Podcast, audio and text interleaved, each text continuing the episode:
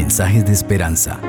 Reflexión diaria en el plan Reavivados por su palabra con el pastor Álvaro Rodríguez. Un saludo cordial, queridos amigos. Hoy vamos a meditar en el último capítulo de el Santo Evangelio según San Juan, el capítulo 21. Les invito para que juntos elevemos una oración a nuestro Dios. Padre, te damos gracias por el día que nos das. Gracias por la vida. Al meditar en el texto bíblico, rogamos que nos hables a través de tu palabra. Que este mensaje pueda llegar a nuestro corazón. En el nombre del Señor Jesucristo. Amén.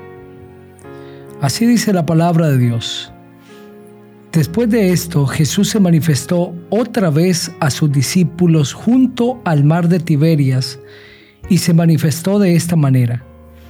Estaban juntos Simón Pedro, Tomás, llamado el Dídimo, Natanael el de Caná de Galilea, los hijos de Zebedeo y otros dos de sus discípulos.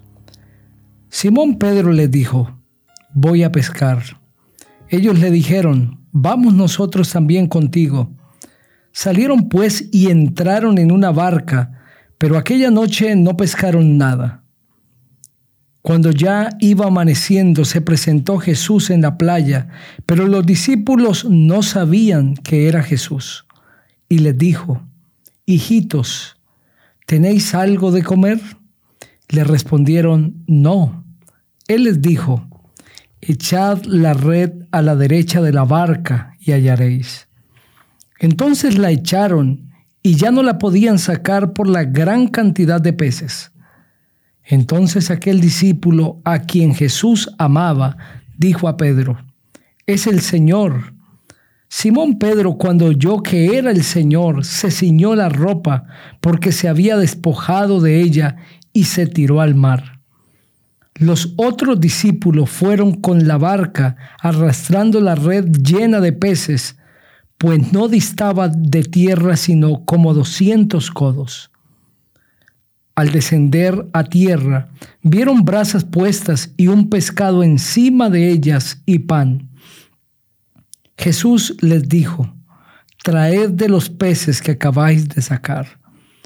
Subió Simón Pedro y sacó la red a tierra llena de grandes peces, 153. Y aun siendo tantos, la red no se rompió. Les dijo Jesús, venid, comed. Y ninguno de los discípulos se atrevía a preguntarle, ¿tú quién eres? sabiendo que era el Señor. Vino pues Jesús y tomó el pan y les dio y asimismo del pescado. Esta era ya la tercera vez que Jesús se manifestaba a sus discípulos después de haber resucitado de los muertos. Después de comer, Jesús dijo a Simón Pedro, Simón, hijo de Jonás, ¿me amas más que a estos? Le respondió, Sí, Señor, tú sabes que te quiero. Él le dijo, apacienta mis corderos. Volvió a decirle la segunda vez, Simón, hijo de Jonás, ¿me amas? Pedro le respondió, Sí, Señor, tú sabes que te quiero. Le dijo, pastorea mis ovejas. Le dijo la tercera vez, Simón, hijo de Jonás, ¿me quieres? Pedro se entristeció de que le dijera por tercera vez, ¿me quieres?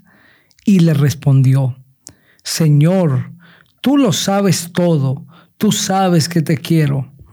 Jesús le dijo, apacienta mis ovejas.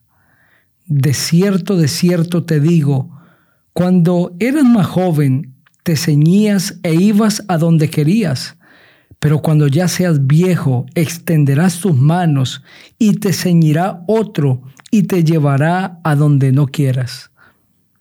Esto dijo dando a entender con qué muerte había de glorificar a Dios. Y dicho esto añadió, sígueme.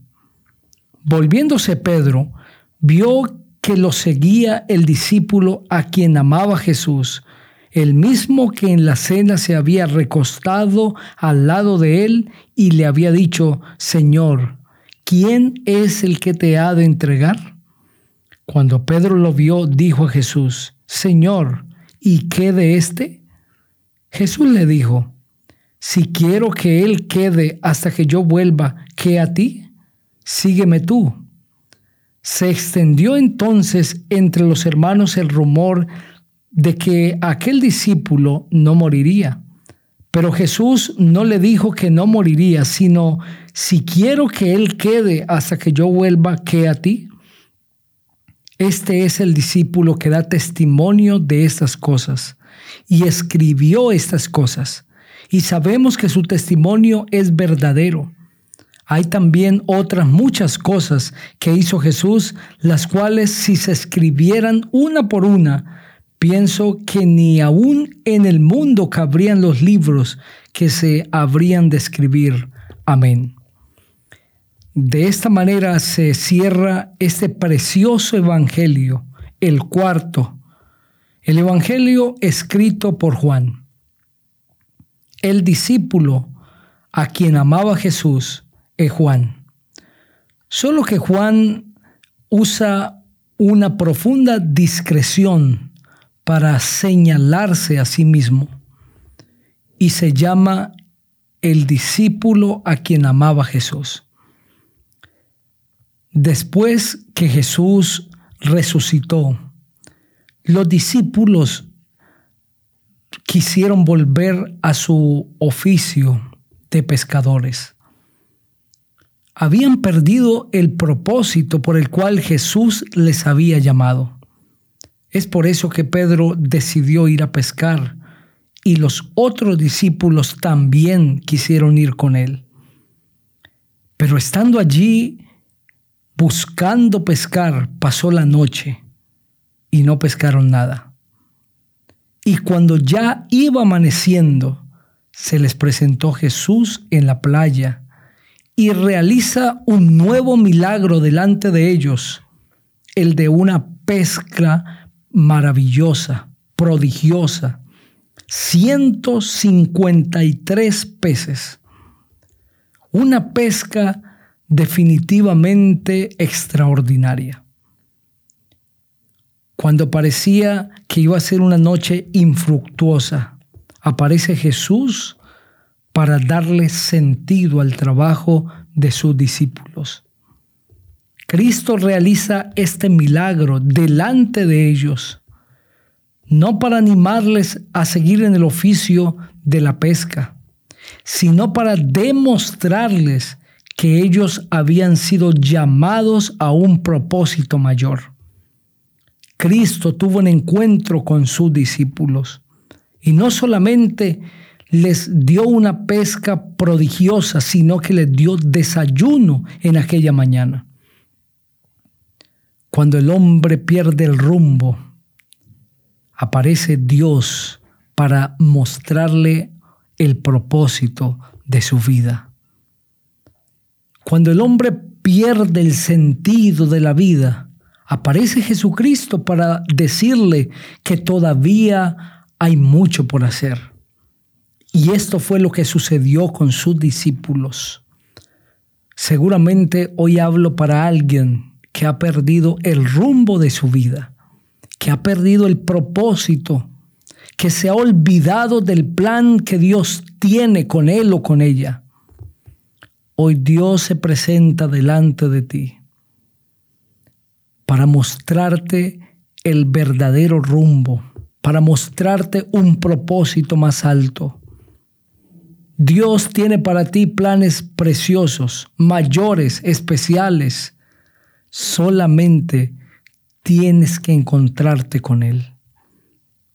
Simón Pedro, que fue el que inició el plan de la pesca, tenía un problema entre los discípulos, aunque todavía poseía influencia. Los discípulos no lo aceptaban como líder espiritual.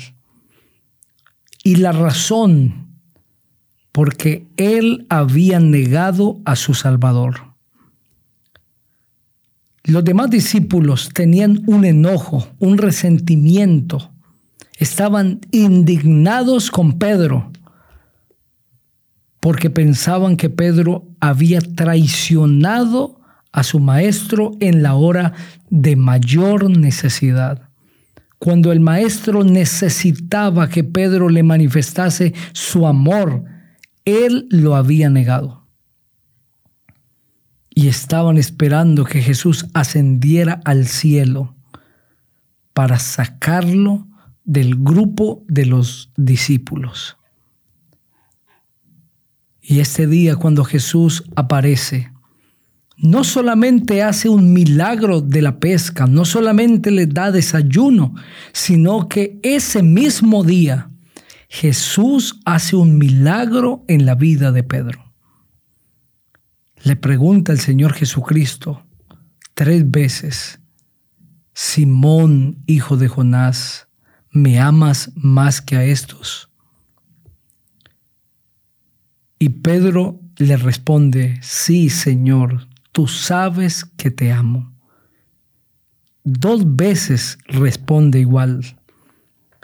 Pero la tercera vez, Pedro se entristece de que su maestro le pregunta, Simón, hijo de Jonás, ¿me amas? Pedro se entristece porque recuerda que tres veces él negó al Salvador y ahora tres veces él le pregunta, ¿me amas? Pero no solamente le hizo esa pregunta, sino que tres veces afirmó que él era un pastor, que estaba capacitado ahora para apacentar corderos y ovejas. Por eso el Señor Jesús le dijo, apacienta mis corderos. Volvió a repetirle, pastorea mis ovejas. Y nuevamente le dijo, apacienta mis ovejas. Los corderos son los más pequeños. Ahora Pedro estaba capacitado para pastorear las ovejas de Dios había aprendido lecciones. Esa noche de traición también fue una noche de crecimiento espiritual para Pedro. Y Pedro había aprendido lecciones.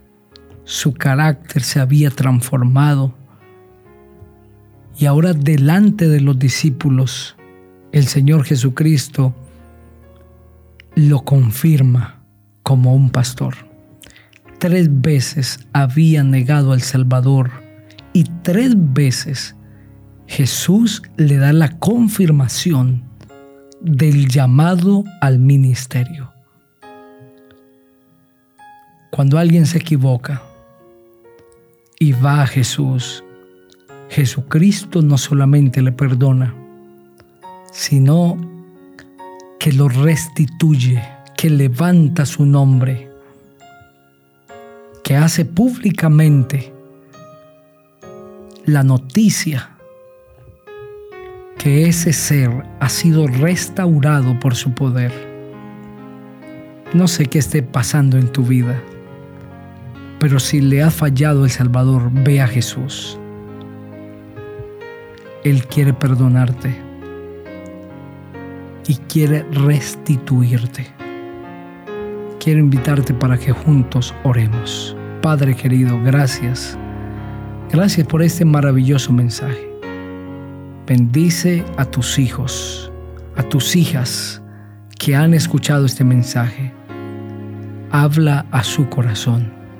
En el nombre maravilloso del Señor Jesucristo. Amén. Dios te bendiga.